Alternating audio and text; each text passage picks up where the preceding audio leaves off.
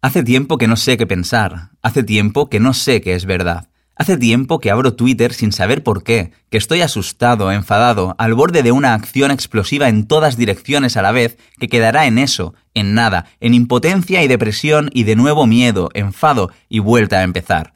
Y mientras tanto, la nada, y mientras tanto, lo de siempre, porque hace tiempo que pienso que debería pensar más, pero a estas alturas, y si soy honesto, solo pienso que no sé qué pensar. Esto es La Nueva Carne. Un podcast sobre el ser humano y sus virtualidades.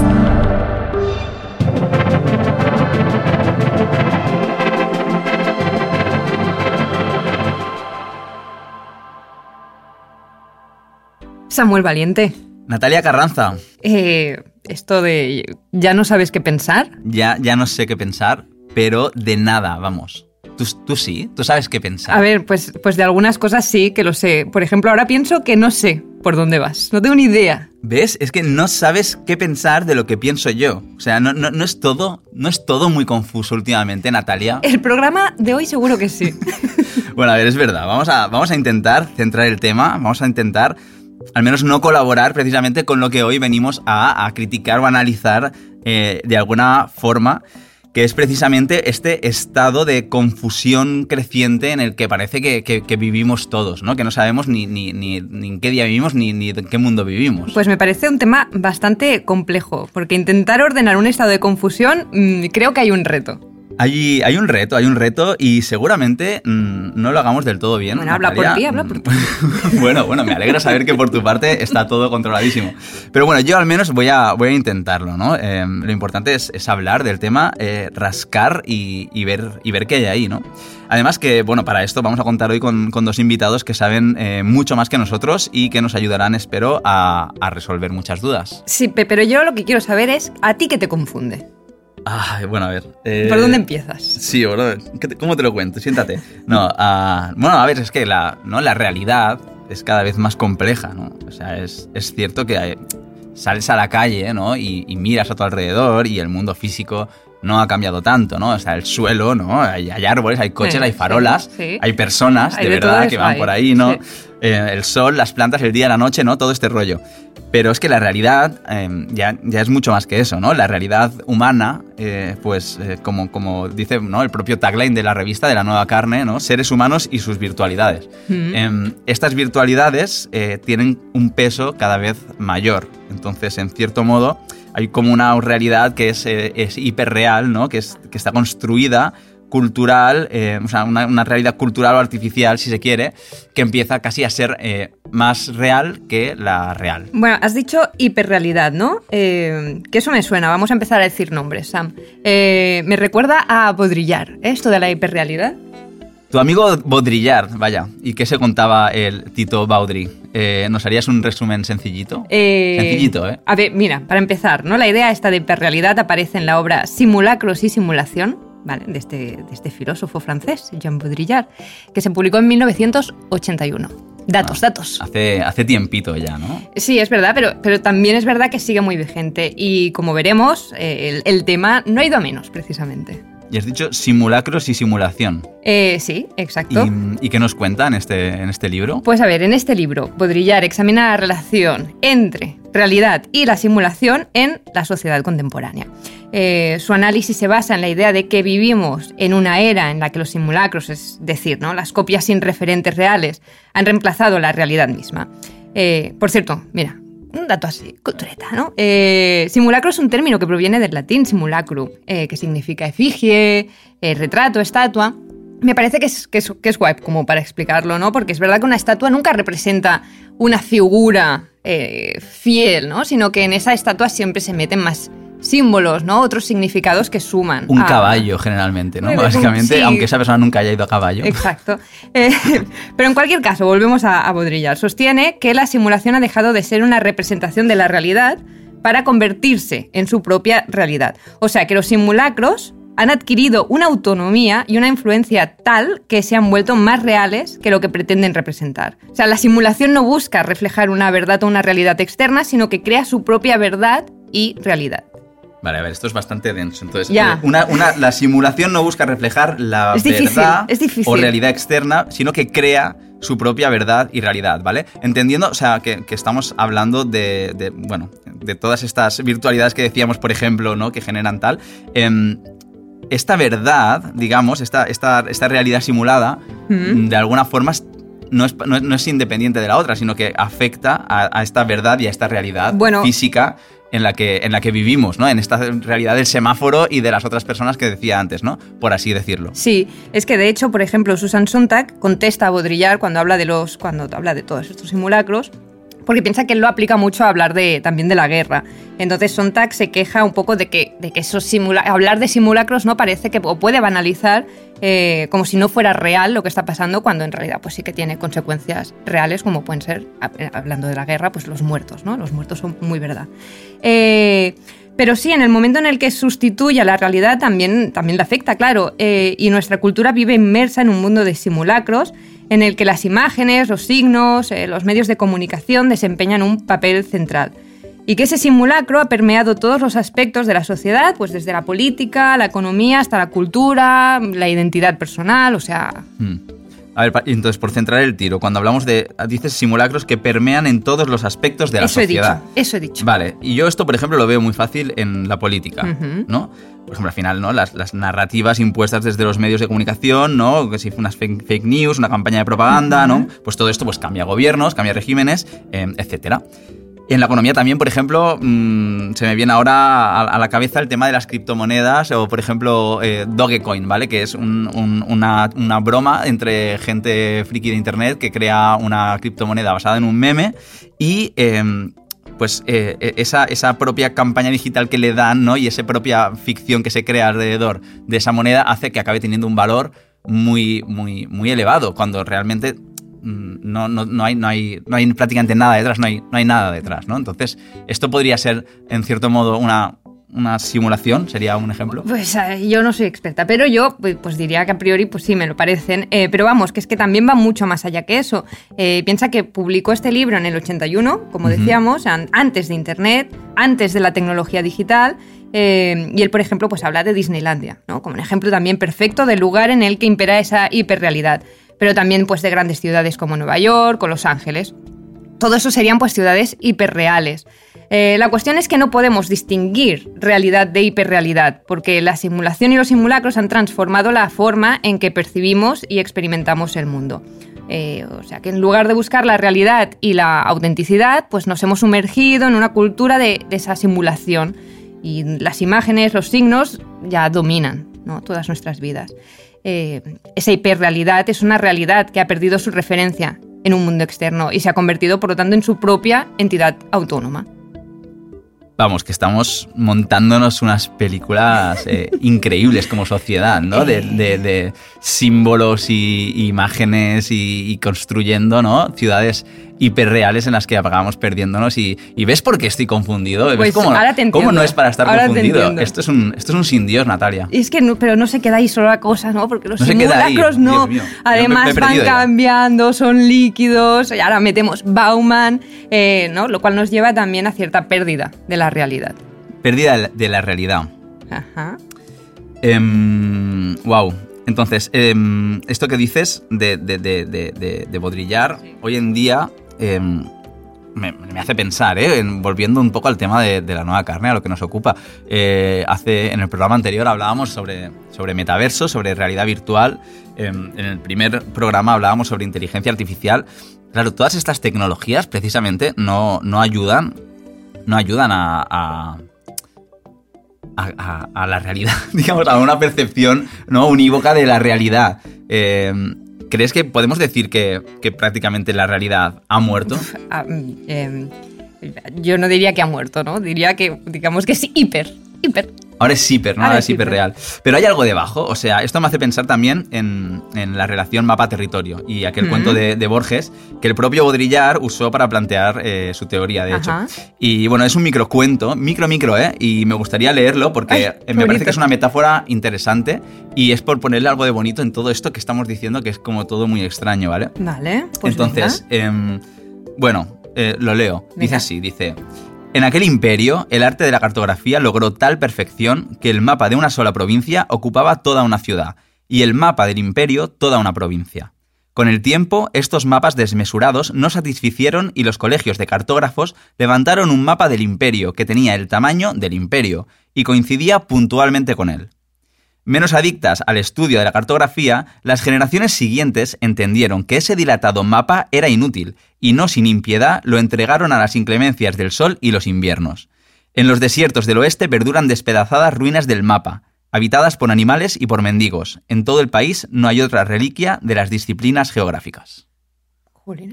¿Qué te parece? Muy bien. ¿Qué te parece? Los colegas, los colegas montaron un mapa que era tan grande como el propio territorio que representaba, ¿no? Putos locos, ¿no? no, bueno, es por, rebajar un poquito lo elevado del, del, relato. ¿no? bájale, pero, pero no, ahora en serio. Aquí Borges apunta a esta relación entre mapa y territorio, entre la representación y lo que representa. En que llegados a cierto nivel de, perfección, ¿no? De, de finura en esta simulación, Em, o llegados a cierto peso de, o sea, a cierto nivel de, peso que le otorgas a, la, a, la, representación sobre lo representado, pues esa simulación, esa representación puede convertirse en algo inútil, ¿no? Como en el cuento de, Borges, o puede suplantar a la propia realidad representada. Como, como, bueno, como, como nos estamos sucediendo ahora mismo, ¿no? Probablemente con esta maraña de, símbolos, imágenes y conceptos que, que hace que vivamos en una hiper realidad. Todo, está, todo esto está muy bien, Samuel Valiente, pero a ver, ¿dónde, ¿dónde quieres llegar?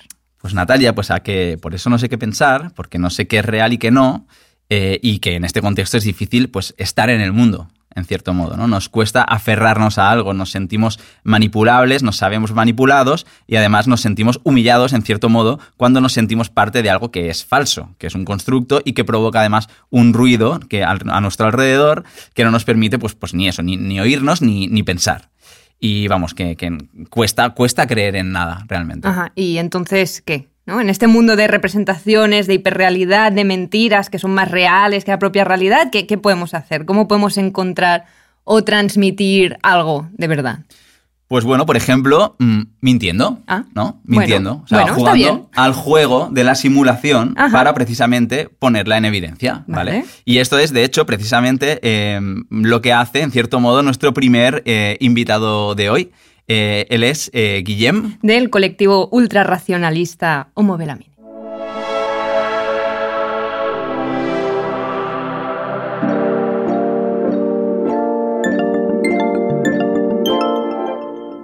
Em, bueno, eh, Guillem, eh, bienvenido. Digo Guillem a secas, también conozco varios alias que tienes porque te gusta este mundo. No, pero no voy a decir qué alias son, Natalia. Yo sé que. ¿Tú quieres, decir que sabes cosas. Porque a él le gusta simular también, ¿no? Eh, encantado de estar aquí. de estar, dejémoslo ahí.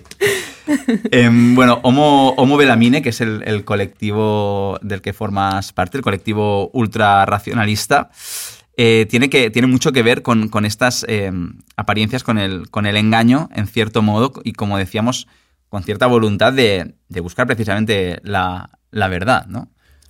Eh, sí, bien, lo que estabais planteando con todo el tema de, de Baudrillard es la cuestión de la posmodernidad. Em, es una... es aceptar, claro, que, hay, que se puede hacer para encontrar la verdad, ¿no? Pues, pues eh, decir que Baudrillard está equivocado, ¿no? Eh, porque eso es aceptar que, que, no existe la verdad. Y ese es el tema de la posverdad. Ya no hay lugar para la objetividad. Eh, bueno, en cualquier caso, como colectivo ultrarracionalista, nosotros pues venimos haciendo distintas acciones, pero yo no sé si en una búsqueda positiva de la verdad, más bien como una forma de intentar señalar ciertas contradicciones eh, que operan ¿no? en el mundo, pero yo creo que desde mm, siendo muy poco ingenuos, es decir, que nosotros no tenemos ningún tipo de idea sobre ninguna intención ni ninguna esperanza en cambiar absolutamente eh, nada, ¿no? simplemente eh, no deja de ser una práctica artística que viene desde las vanguardias, ahí sí, ¿no? desde el dadaísmo, el surrealismo, que ya empieza a entender el arte como una forma de revolución, eh, luego pasaríamos, pues, eh, pues, varias, hay infinitas, ¿no? El situacionismo, la sociedad del espectáculo, el Guy Debord, eh, etc. Pero esa línea del, del situacionismo, de Guy Debord y de la sociedad del espectáculo, que luego nos lleva a esta hiperrealidad de Baudrillard, em, termina, por ejemplo, en Nicolas Bourriot, que se escribe Bourriaut. Por cierto, Baudrillard es Baudrillard. Es que cuando uno escucha, escucha podcasts y citan muchos nombres, luego cuesta buscarlos, ¿no?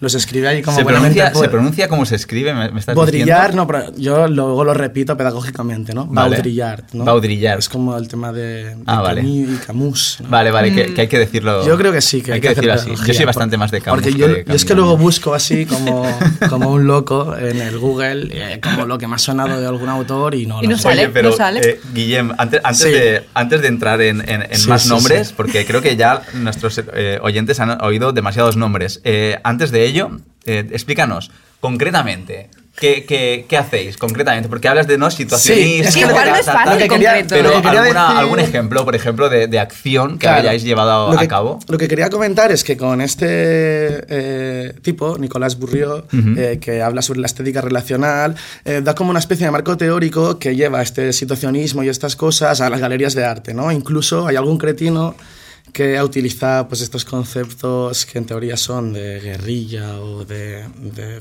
cierta forma revolucionaria eh, para pues, hacer campañas de publicidad para Luis Vuitton y cosas así. Entonces, nosotros hemos intentado coger la línea que es más punky, ¿no? Aunque evidentemente el punk también está subsumido eh, hoy en día eh, pues, bajo la forma capital, ¿no? que es el palabrejo marxista. Pues eh, claro, nosotros eh, venimos haciendo una cosa que es más bien el culture jamming, que es una cosa que es posterior de los años 80, donde eh, básicamente lo que se intenta es trolear, situar bombas comunicativas dentro de los medios eh, de comunicación. Entonces, nosotros hemos hecho varias acciones, eh, algunas más conocidas que otras. Eh, yo formo parte de la segunda generación, digamos, del colectivo, de, que es de aquí Barcelona. Entonces, nosotros hicimos, por ejemplo, aquí en Barcelona una acción que era Just Fuck, que es que durante el Mobile World Congress eh, como sabréis, tienen que venir muchas trabajadoras sexuales de todas partes para poder satisfacer la demanda. Entonces generamos una página web que simulaba que existía una aplicación que se llama Just Fuck, donde eh, se ofrecían, donde había unas smart escorts, eh, que eran como falsas autónomas, emulando las empresas estas como Globo, ¿no? Eh, con Intelligent Sex Connectivity, ¿no? Smart Escorts. ¿eh? Smart Escorts. O sea, claro, os apropiáis un poco también de su código, ¿no? De, la terminología. Y pusimos unas marquesinas. Además, esa parte tenía una, o sea, una acción, esa acción también tenía, una parte también eh, física, que es que abrimos unas marquesinas y situamos allí pues, anuncios, ¿no? En los MUPIs de publicidad delante del Mobile World Congress. ¿no? Otra acción en este sentido, eh, os cuento algunas menos conocidas quizá, ¿no? Eh, fue Democrap. Cuando hubo la última tanda de muchísimas elecciones seguidas, ahora parece que volvemos a tener otra, eh, hicimos una falsa aplicación que se llama Democrap, con doble P de app, ¿no? que tiene el juego de palabras también con crap, eh, donde eh, la gente podía comprar y vender sus votos. ¿no? Entonces había un calculador del precio de tu voto eh, que tenía varias diferentes variables. Una era pues, por edad, como más joven, más barato según por dónde votabas políticamente qué lado, ¿no? Con más de izquierdas más barato. Y luego con el tema de la ley electoral, pues como sabéis, un voto de Soria es, vale seis veces el de uno de Madrid, ¿no? Entonces, si tú eres una persona de 18 años, podemita de Madrid, tu voto valía 60 céntimos y si tenías 80 eras de Soria eh, y votabas a Vox o al PP, pues valía 500 y pico. ¿no? Y bueno, pues la gente se no, salió en las noticias, me llamaron de TV3, pero me pillaron por el seudónimo, por eso hay que ir con cuidado. Y al final me, me, pedí fiesta en el trabajo y todo, y al final me tumbaron porque les iba a intentar defender porque los ricos eh, tenían mejor educación y con eso, con el poder adquisitivo, pues llegaríamos a un plan ilustrado mucho mejor. ¿Y mm, cómo, o sea, entiendo que lanzáis estas acciones y después las, las explicáis? ¿Cómo, ¿Cómo las explicáis? Normalmente no las explicamos, tienen un punto de no saber lo que pasará, hay algo de experimental, es decir, nosotros tenemos unas intuiciones, colamos las bombas comunicativas y luego la reacción forma también parte del acto, ¿no? Nosotros intentamos no explicarlas. De hecho, hemos explicado solamente una, que es por la que nos hemos pues, hecho tristemente famosos eh, o más conocidos, que es la del Tour de la Manada, que era una acción que eh, consistía en ofrecer una página web que ofrecía, valga la redundancia, un tour por Pamplona. Eh, entonces, todos los, los sitios donde sucedió la violación. Entonces todos los medios de comunicación, todas las teles salieron indignados a quejarse con su moralismo y nosotros cambiamos la web con capturas de los mismos medios de comunicación haciendo esos mismos tours. Eh, expediente Marla, equipo de investigación, ¿no? Esa gente había ido con la cámara hasta el portal y luego criticaban la acción, ¿no? Que era pues, una acción redonda, ¿no? En una carambola de los acontecimientos nos terminó denunciando la víctima de la manada, o su abogada más bien, y entonces nos terminaron pues eh, imputando a un Anónimo García, a un compañero del colectivo.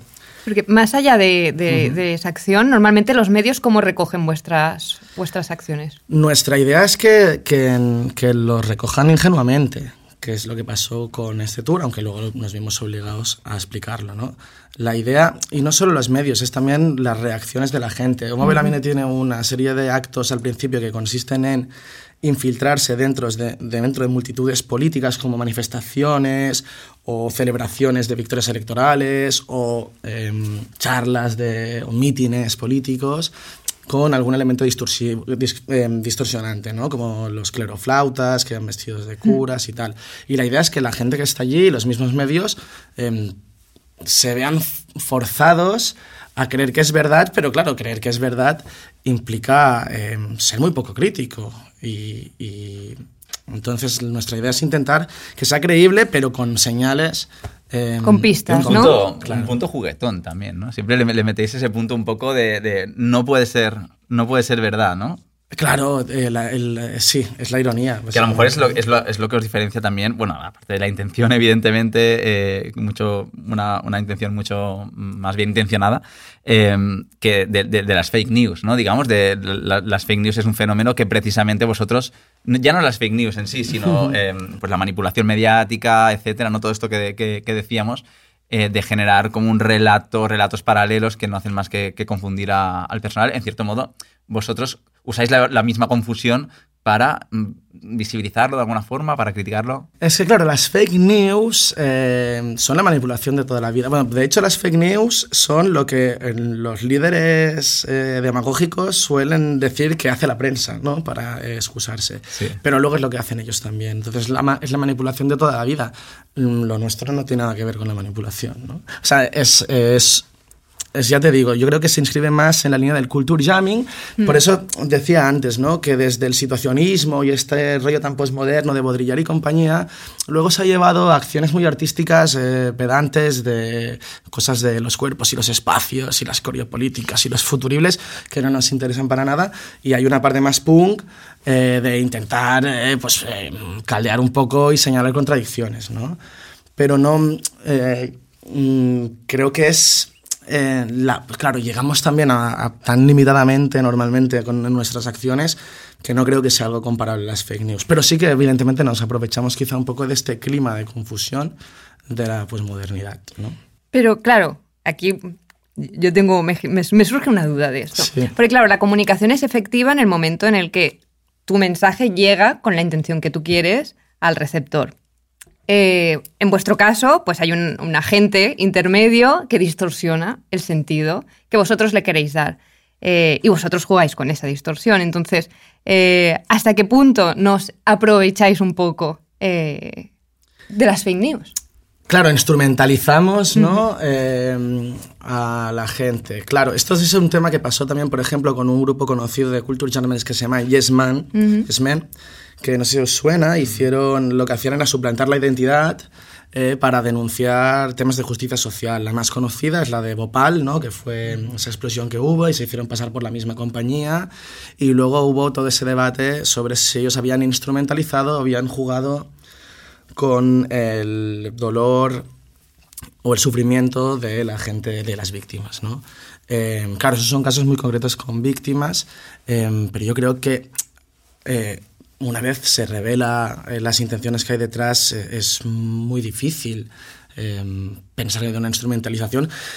también depende mucho a quién se ataca. O sea, mm. aquí, aquí, estamos intentando señalar contradicciones del poder siempre, ¿no? Mm. justamente intentando Mm, defender de alguna forma o intentar señalar esas contradicciones que de algún modo eh, sufre eh, la gente. Pero bueno, ya te digo, tampoco no... Mm.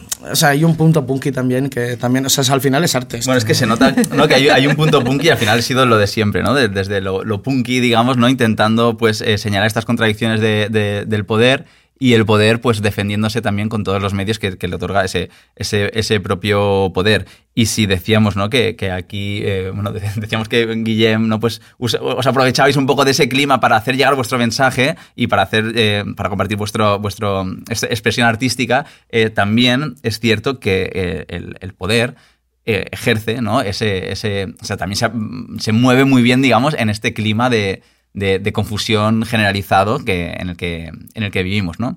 Y de hecho, con esto quería eh, hacer, eh, dar la bienvenida a nuestro segundo invitado de hoy. Él es Enrique Luján. Que es politólogo especializado en teoría política.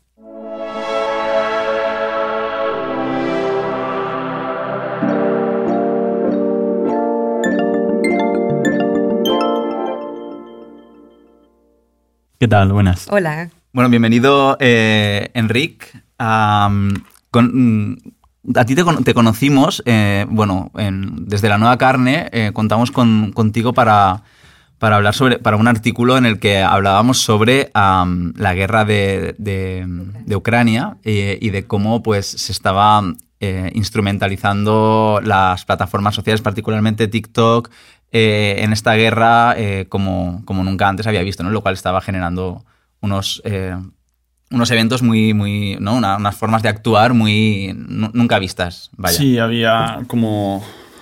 Creo que hablamos de la guerra memética, ¿no? Eh, entender, entender las guerras posmodernas desde la perspectiva necesaria de los memes y, y cómo hacer que la gente se vincule a ciertas causas en base a la explotación de la memética. Mm que eran mensajes como hiper simplificados, ¿no? Que no hay nada detrás. De hecho, yo, yo no sé si os acordáis, pero ahora hace un año y pico que empezó, yo creo que empezó en febrero, en febrero del 22 y había un entusiasmo social por la guerra. Es decir, sí, fue sorprendente. de hecho, se ha llegado a avalar el envío de armas y a celebrarlo como tambores de guerra y solo por meter buena propaganda.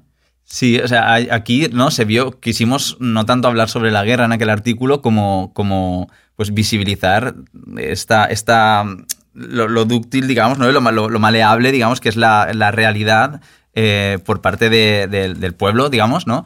Em, a través especialmente de los medios de comunicación, pero también eh, del, digital y también de... Me da la impresión de que se le pone una pátina al digital, ¿no? De, democrático y de que sale desde abajo hacia arriba, entonces como que también se ve con otros ojos cuando también es, es perfectamente eh, manipulable, ¿no? De hecho, en la, propia guerra se usaban eh, incluso como desde perfiles no oficiales, se compartían como vídeos eh, sobre, de supuestos bombardeos que en realidad venían de videojuegos.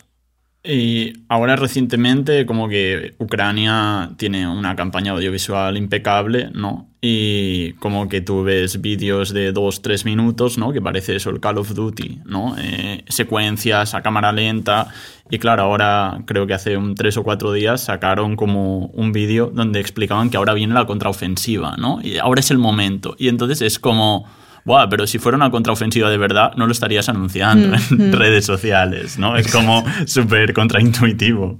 Exacto, ¿no? Bueno, esto también es un poco lo de nos hemos saltado a, The Board, ¿no? Pero es la sociedad del espectáculo al final, ¿no? También cómo te, te venden esta guerra, ¿no? Y te venden esta, esta contraofensiva, digamos, casi como como un espectáculo, como si fuera como un, Yo es que habéis hablado de la sociedad del espectáculo, pero yo creo que el bueno es el comentario sobre la sociedad del espectáculo, que es el del 89, que escribe cuatro meses o cinco antes de, de, suicidarse, ¿no? Donde viene a decir que, bueno, que todos son jugarretas de los servicios de inteligencia y que detrás de cualquier movimiento político a gran escala que está, hay una mano negra ahí sistemáticamente y que si la buscas la vas a encontrar. Entonces, evidentemente, la condición, si queréis, postmoderna, como lo queráis llamar, la condición necesariamente paranoica. Es como, vale, ¿qué me estás intentando meter en la cabeza? ¿Qué estás intentando hacer conmigo?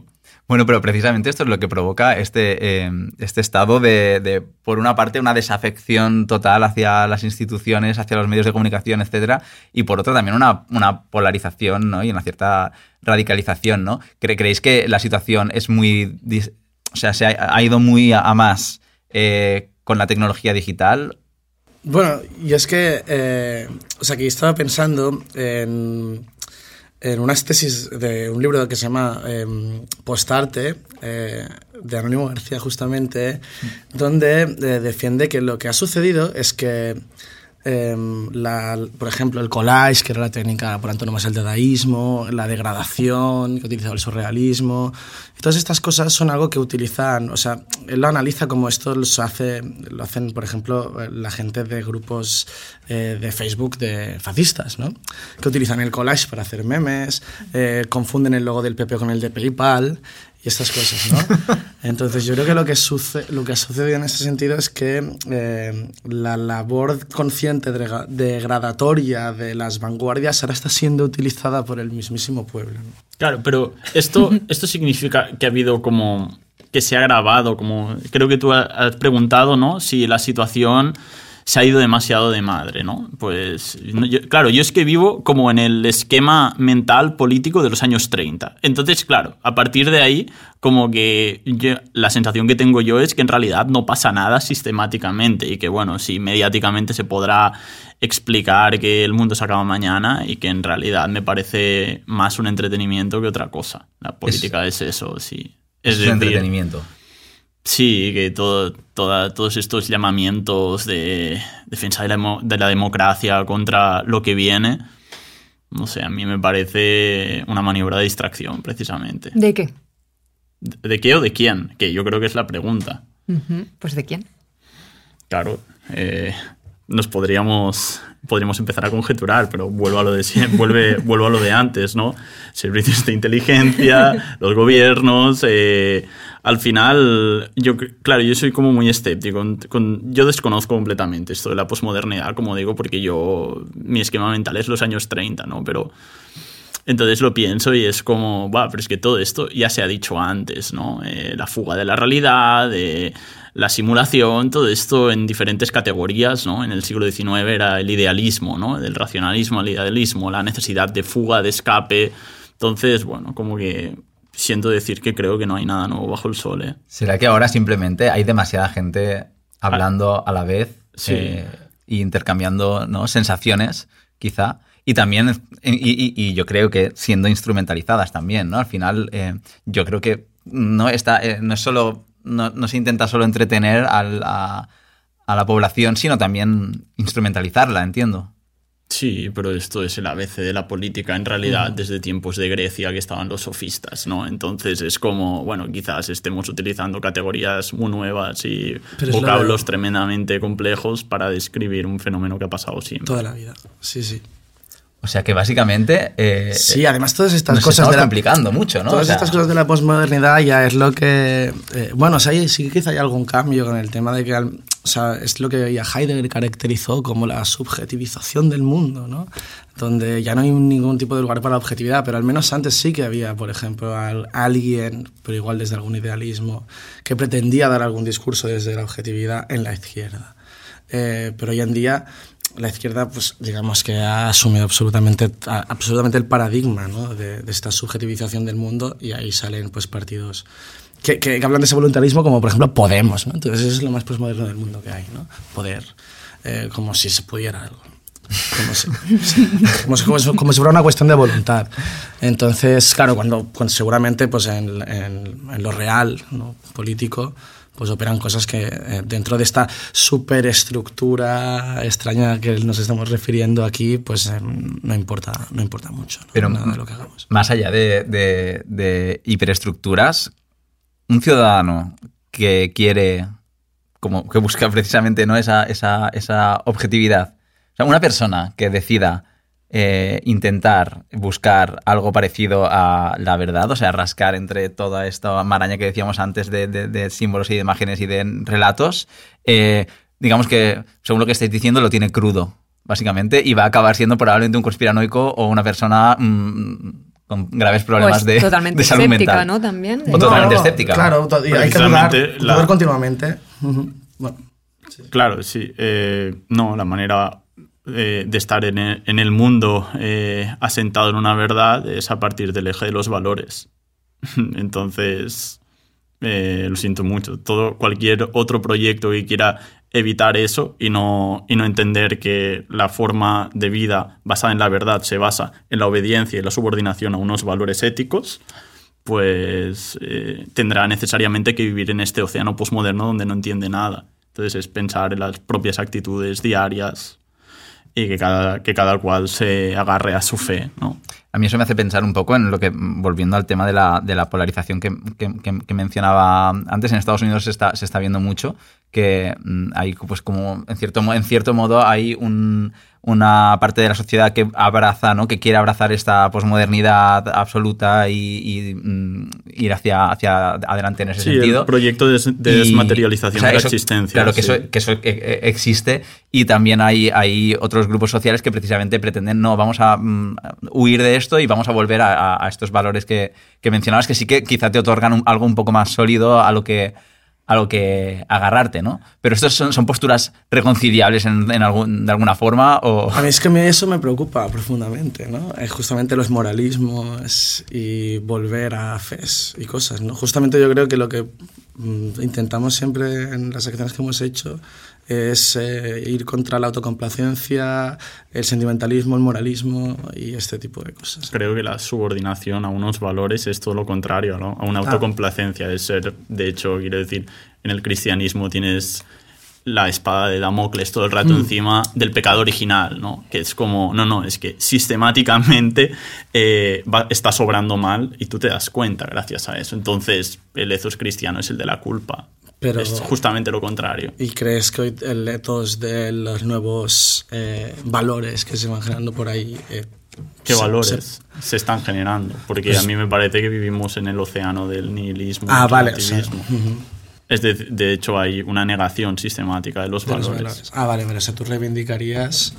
eh, Un retorno. Un retorno. Sí, sí, sí. Ajá, y como incluso a nivel ético, a qué tipo de ética, como de la virtud o algo así. Claro, Ajá. exacto. Ajá, Que es como lo- cierto estoicismo incluso.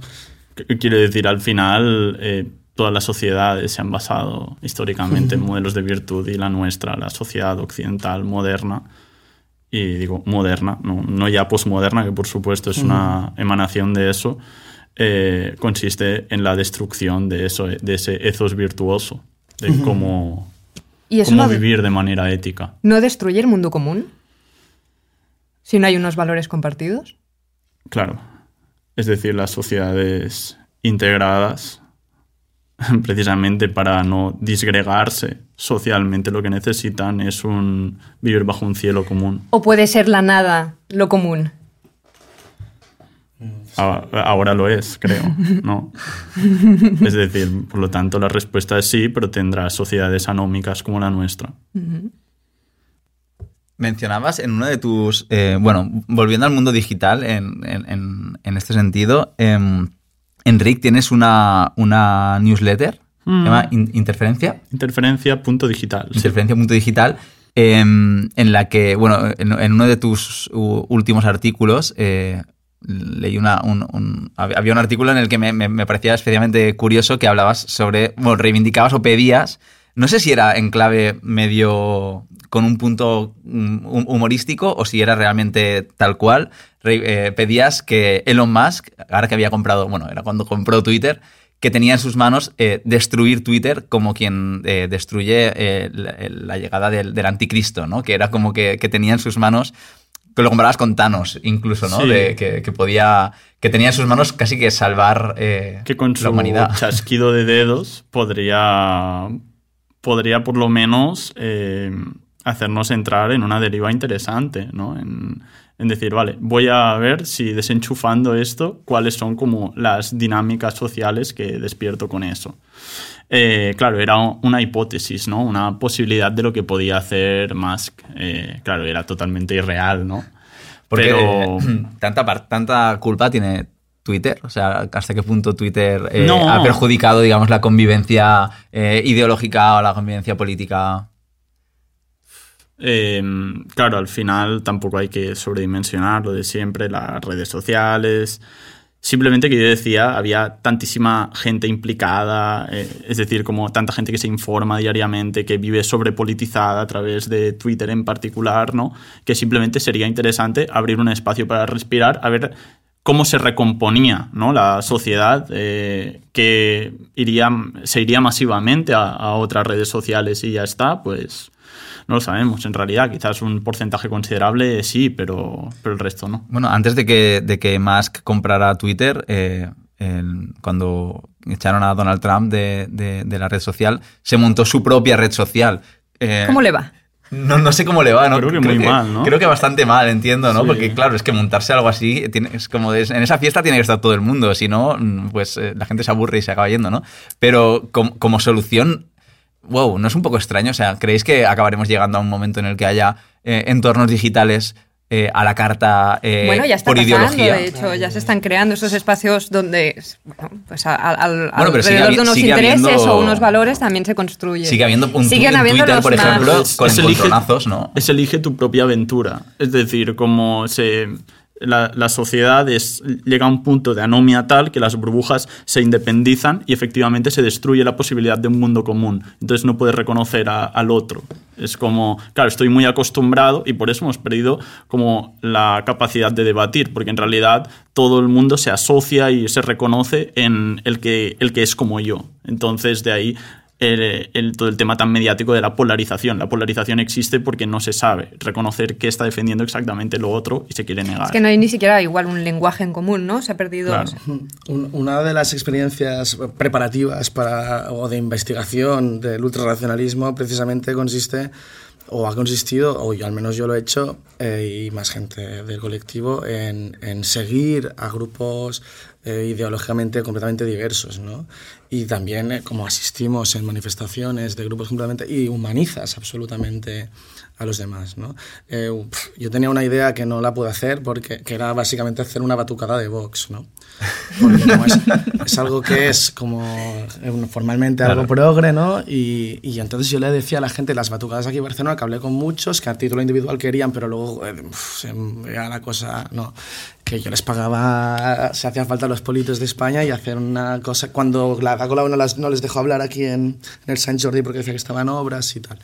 Pues yo les insistía en que, si, que la gente se hubiese puesto a bailar, ¿no? Y que se humaniza a la gente de Vox completamente. ¿Qué pasó al final? Pues que les tiraron piedras, ¿no? Cuatro energúmenos a, a los votantes de Vox. Eh, sí, Pero... hay que salir del gueto. Más allá de, de- de- de cuando se tiran piedras, eh, sí que es cierto que, que en el mundo físico no normalmente si tú no se han hecho se han hecho experimentos y, y bueno es que no hace falta hacer experimentos solo una, una cena de Nochebuena o lo que sea tú te puedes eh, interactuar con personas eh, ideológicamente en las antípodas mucho más fácilmente en el mundo físico no porque le estás mirando a los ojos porque porque hay incluso una posibilidad de agresión que, que, que- que impide que llegues a, a, a las Ni manos tiene solo etcétera. 140 caracteres, ¿no? Para explicar Claro, tu punto. o sea, Muy vinculado a eso. Claro, Sí, sí. totalmente, ¿no? Entonces, por eso, mm, insisto, que antes decíais que esto ha, ha- ha existido toda la vida y tal, tal, tal. No, no, no- ¿no creéis que realmente sí que es cierto que el digital está provocando que al no al, al- al- al- haber entornos de interacción cada vez más relevantes fuera de lo físico se estén se esté o sea, se esté creando una polarización extrema Yo, yo no sé si el, claro, el soporte es importante, pero al final todo esto tiene como sus bases ideológicas y quiero decir, va, voy, a, voy también a, a invocar uno de los nombres que no hemos sacado aquí. Mark Hughes en los 60 saca su libro Tolerancia Represiva, ¿no? donde viene a decir que ciertos discursos eh, políticos dentro del espacio público tienen que ser sistemáticamente combatidos si, si es necesario a través de la violencia. Entonces, como que el, el tratado fundacional de la polarización, el autor es Mark Hughes, un autor marxista de la Escuela de Frankfurt. Y quiero decir, Y el modelo, ese, esa manera de ver el mundo común es precisamente la que tenemos hoy, la que se ha impuesto. O sea, que, las, que las, el digital nos lo ha puesto más fácil, o ha Sí. puesto ¿no? una infraestructura, pero, pero ya estaba el pozo ahí. Sí, vosotros antes en la introducción sobre Baudrillard estabais reconociendo eso mismo, ¿no? Que quiere decir, al final tendemos a sobredimensionar los medios, pero entendemos que hay una cosa que son los fines y eso ha sido invariable desde entonces. Es decir, hay unas bases a todo esto. Y este llegados, llegados a un punto en el que, como me mencionábamos antes, ¿no? Ahora tú, mm, yo puedo... eh, os hemos escaneado las, los- las cabezas, ¿vale? Para publicarlo en redes sociales. Eh, bueno, no es, un- no es el mejor de los escaneos, pero, pero la tecnología está para hacer un escaneo de gran calidad o sacar una foto eh, de gran calidad, evidentemente, y modificarla o crear una imagen por inteligencia artificial de vosotros, robar vuestra voz, generar Sí, sí. Poneros en un contexto en el que sucedan cosas y, y en el que podamos mm, compartir esas imágenes. eh, a lo mejor te- estáis como a- agrediendo a alguien, ¿no? Por, por así decirlo. Y esto llegar a, a cientos de millones de personas en, en- en- en un momento, ¿no? Em, cientos de millones de personas que serán conscientes de que existe también esta tecnología, ¿no? Quiero decir, Sí, cuando eh, no, no puede llegar un momento en el que precisamente todas estas, eh, todos estos, eh, o sea, el propio soporte digital en el que vuelan las imágenes que construyen estas simulaciones, simulacro, etcétera, eh, acaben precisamente de, llegar a, tal maraña de, incomprensión y de, y de, y de, mm, y de, símbolos y de y dificultad de encontrar una verdad detrás de ello, no puede ser que se autodestruya. Quiero decir que nadie se crea nada en el digital, con lo cual pierda su potencial. Mm, Bueno, yo no, no, no te sabría decir qué es lo que... Pero vamos, como una, una forma reactiva, por exceso... Claro, yo ahora mismo, eh, por ejemplo, la cultura de la cancelación, eh, yo ahora mismo veo un vídeo en el que alguien eh, agrede a un perro y, y- y la gente lo cancela, pero en un contexto en el que la gente, pues, en el que esa persona puede decir, está hecho con inteligencia artificial y tú no puedes demostrar que no, eh, mm, es como que ese vídeo no tiene valor, no tiene sentido. Mientras sigan habiendo intereses económicos detrás, seguirá habiendo gente pensando de que, bueno, sí, seguirán haciendo, surgiendo formas eh, eh, de, esta- de- de esto que dices. Entonces a mí me resulta difícil pensar, pero como algo así como una involución o como A mí que me la gente de repente se pone a hacer disquisiciones. No lo sé, a mí, filosofía. a mí Guillem me gusta pensar que un día, eh, una que un día la gente dice, mm, eh, oye, no puedo creerme en nada de lo que hay aquí. Pues Apaga el móvil, sale a la calle y dice, hostia, en realidad no pasa nada, ¿no? Y se miran a la cara y dicen, oye, quizá, no sé, eh, cuando, cuando, cuando ya no tiene ninguna, ningún valor esa- esa- esa- ese soporte digital, Antes lo tendrá que apagar por otros motivos que no serán eh, por sus decisiones, eh, porque se hayan emancipado de la tecnología. ¿no? Tendrán que apagar, yo qué sé, por cualquier tipo... porque se le acaba la batería, ¿no? porque se acaba la batería. es o lo lo que sea, que no lo sé tampoco, ya te digo. ¿no? Claro, yo creo, yo creo que vamos a- hacia un mundo precisamente donde el, precisamente esto que hablábamos, ¿no? el mundo real desaparece en favor del mundo virtual y es como a través del cual te mueves en sus códigos, en sus normas y lo orgánico va quedando reducido al mínimo. Esto que dices, se te acaba la batería. Sí, claro, entonces también tu cuerpo biológico ¿no? seguirá arrastrando el peso ¿no? de tener que cumplir funcionalidades básicas, eh, comer, eh, defecar, es decir, como que eso seguirá existiendo pero será reducido al mínimo cada vez más. Entonces habrá una incapacidad para entender pues la materia, la materia que tenemos ante nuestros ojos. Bueno, esto es un poco es lo que hablábamos en el, en el episodio anterior de, de Metaverso. Entonces, quizá en ese propio, no sé, ¿no? recogiendo lo que, lo que acabas de decir, ¿no? De, de vivir en un, en un mundo simulado, en un, en un metaverso, etcétera, no pasar la mayor parte del tiempo en ese metaverso. ¿Creéis que se, se replicarán en ese metaverso estas mismas eh, dinámicas de generar, bueno, es que ya de por sí el metaverso son Claro, es eso. Es decir, eso, como que al final estamos eh, llamando de muchas formas a un mismo proceso que, en el que Occidente lleva metido siglos, ¿no? que es el intento de suplantar la naturaleza por una naturaleza simulada, artificial, creada por el propio ser humano. Es suplantar la creación por una creación de bajo coste diseñada con dispositivos electrónicos. De hecho, ayer se, se presentaron las, ¿cómo se llaman? Las Apple Vision Pro Sí. estas, ¿no? Que viene a incidir todavía más en eso. Pero eso no es revolucionario en sí mismo, sino que se entiende a, a la luz del funcionamiento de una cultura racionalista, hiperracionalista, ultrarracionalista, idealista, que tiende a llevar a cabo un intento de fuga del mundo a la desesperada. Y por eso mismo, pues el, el ser humano actual no puede concebir pues, la realidad material elemental que es la muerte. Wow. Hay una desaparición. Hay una desaparición del elemento de la muerte en el espacio público. La Claro, gente claro. desaparece, se borra la cuenta de la vida, parece. Eh, claro, bueno, eh, nosotros habíamos planteado hacer un partido político que se llamaba el PUTI, el Partido Ultranacionalista Transhumanista Ibérico, donde anexionábamos a Portugal y entre otra, en nuestro programa, aparte de quitar la zona verde, pues ofrecíamos la inmortalidad, Claro. justamente. Claro, pero la- eh, esto es interesante porque eh, es- efectivamente el programa transhumanista va hacia un intento de establecer un ser humano inmortal, ¿no? Pero al final seguirá basándose en los parámetros actuales y será simplemente retrasar un poco más la carrera hacia la muerte, ¿no? Bueno, hay, un- hay una idea, esta, esta idea de. No, es que en la nueva carne también tratamos mucho todo el tema este, del sueño de la inmortalidad y tal, y por dónde están buscándolo, etcétera. Eh, y también está este, la idea precis- precisamente de volcar la conciencia en un soporte informático que de Claro. momento nadie dice que pueda ser ni remotamente posible, pero bueno, que, es- que sigue siendo un, ¿no? un sueño. Según tú, o sea, todo, todo esto del metaverso también responde Claro, a es- esto es la actitud soberbia del ser humano que es incapaz de, de verse reconocido como criatura, como ser creado. Entonces, es decir, Necesitamos ser los creadores. claro, es decir, todo, es la intuición de no, no, es que algo está mal en la realidad y yo, gracias a mi razón, a mis capacidades, a mi inteligencia, podré cambiarlo y modificarlo. Y si algo está mal, pues simplemente se cambia o Y se entonces, modifica. ¿Crees ¿no? que la culminación de esto es el, es el metaverso, por ejemplo?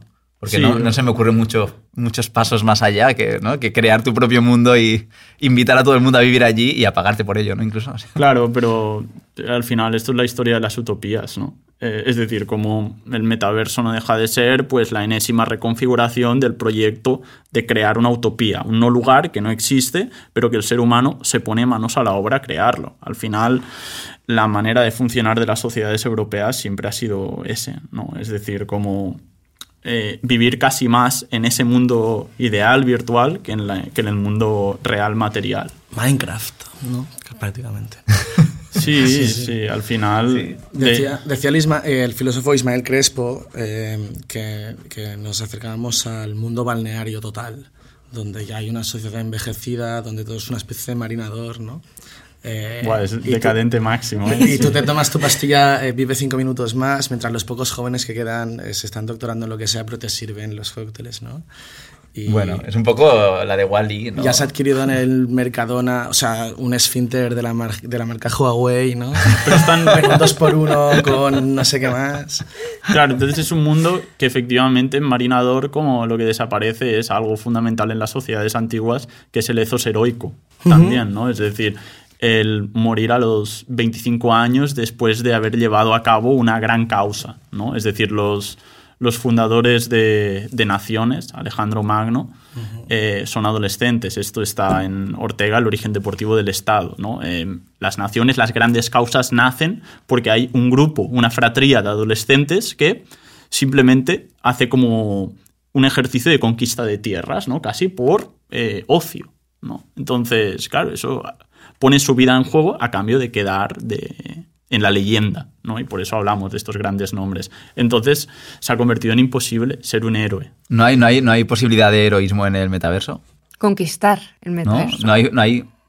Yo, un youtuber, ¿no? Eh, un- Bueno, hay gente, claro, en el mundo, Pero- no, en el mundo digital, quiero decir, hay, A ver, hay- compara- hay comparado que- con Alejandro Magno, pues claro, o sea, ¿no? decir, bajón pones, tu, youtuber. no pones tu físico, al- no, no- no te expones a una serie de espadas, ¿no? Etcétera, pero, pero bueno, que sí que puedes como crear algo, ¿no? Sí que es dentro de un sistema, etcétera, tal. Sí, pero, precisamente el, el- el valor diferencial del héroe es que es un héroe para la muerte. No, es es que- decir, exacto. como- Bueno, Aquiles tuvo la posibilidad de no ir a la guerra de Troya y decidió ir, Claro, sabiendo Aquiles- que iba a morir. Claro, eh, de hecho, eh, no me gusta invocar referentes actuales. Como os digo, yo vivo en los años 30 y todo esto me parece muy raro. ¿eh?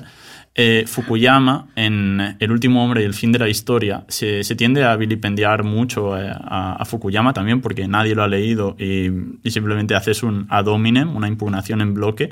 El último capítulo en, es decir, el último hombre dice, no, no, es que el último hombre será un pacifista.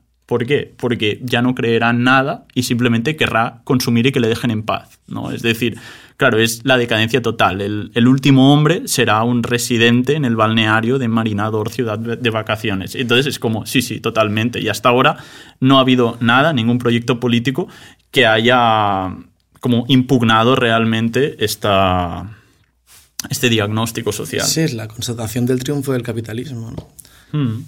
Y ya está. Me encanta porque no, no, la conversación no ha ido para nada por donde yo pensaba, pero hemos acabado en un sitio muy interesante. En Marinador. Eh, hemos acabado en Marinador.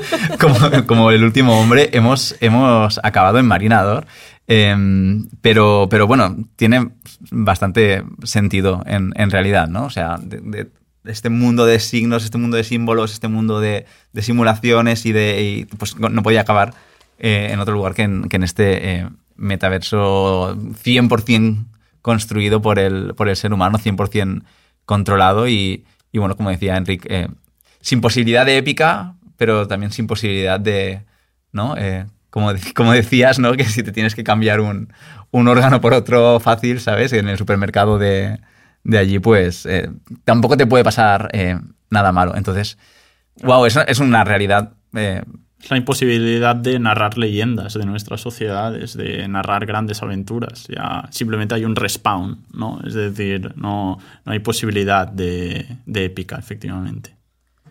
Eh, bueno, estábamos planteando hoy con un eh, historiador que se llama Alejandro Salamanca la posibilidad de cambiar el sistema eh, político español y eh, con, bueno, pues yo qué sé, em, convertir, por ejemplo, eh, al jefe del Estado la monarquía como algo así como, como, bueno, como una oposición, ¿no? Como que existiera una oposición a monarca televisada, ¿no? Como un reality show. ¿Cómo, cómo, cómo? como hacer un reality show, ¿no? Donde em, pues eh, se puede llegar a, a, opositar a monarca, jefe del Estado, durante 10 años eh, con un rollo Grand Prix donde hay que tener bíceps y también mucho saber, ¿no? Con claro, pero hablar eso... todos los idiomas y ahí habría una, una, suerte de pica televisada bastante, bastante guay. Un rey para mi país, le vamos a llamar. Claro, eh, pero precisamente yo creo que... Ahora que vuelve el Grand Prix... A, eso va, a eso va las monarquías, ¿no? A, quiere decir a que el componente simbólico, ritual, haya desaparecido. Quiere decir, quien respeta, no me quiero poner, meter en ningún problema, ¿no? Pero quien, quien habla bien de los Borbones, ¿no? Por ejemplo, en, en, Japón, ¿no? Que está la figura esta del emperador, el emperador quien, Hirohito, ¿no? Que nadie sabía mm. quién era, ¿no? Y simplemente interviene una sola vez en su vida. Eh, la intención es eh, simplemente para declarar eh, la rendición de Japón en la Segunda Guerra Mundial, ¿no? Es decir, entonces, ese componente ritual, esto es Byung-Chul Han, ¿no? la, faltaba, faltaba la, desaparición de los rituales, ¿no? Pero claro, evidentemente, si es una voz que, es la primera vez que la escuchas, habiendo sido tu monarca los últimos 30 años, pues evidentemente eh, dices, uff, esto que está pasando es importante, es trascendente, como precisamente a día de hoy el valor de la palabra ha disminuido al mínimo, alguien que no habla, eh, tiene un componente ritual simbólico mucho más importante. Eh, no sé si habéis visto la serie de Young Pope, que es precisamente la obsesión de este nuevo papa, no ser visto. Mm. Y donde no se es visto, nace la curiosidad, nace el misterio. Mm. Entonces es cómo poder recrear las condiciones de misterio en una sociedad postmoderna donde todo está iluminado por, por los medios, por lo que sea. ¿Y ahí ves una forma? ¿Alguna idea?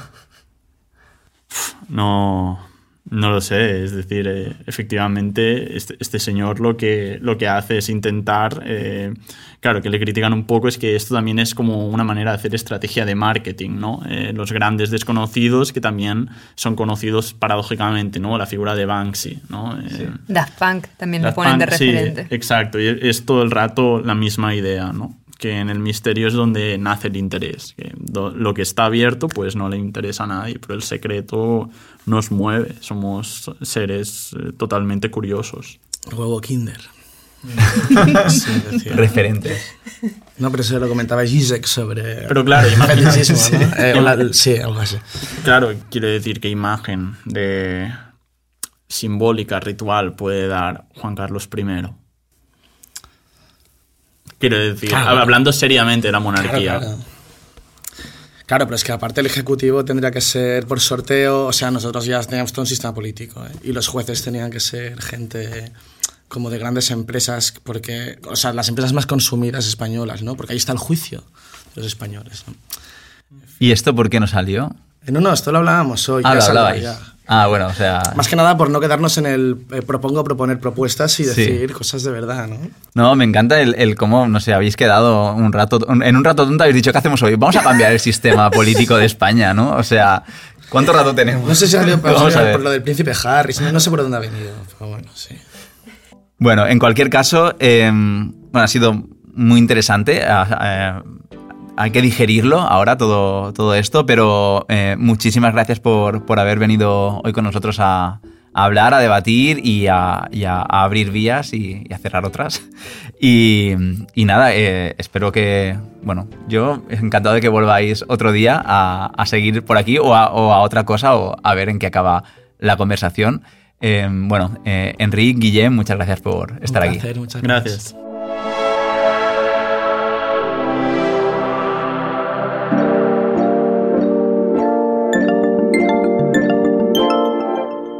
Y bueno, Natalia, ¿qué, qué te parece?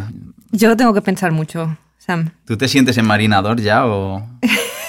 Hay un marinador espiritual, casi. Eh, es, es- es que hay cierta atracción y rechazo, ¿no? Por, aparte, no sé, tengo que pensar que si quiero ir a Marinador, tengo que, tengo que reflexionarlo. No, da, da como, da- daría mucha pena, ¿no? Acabar así, pero...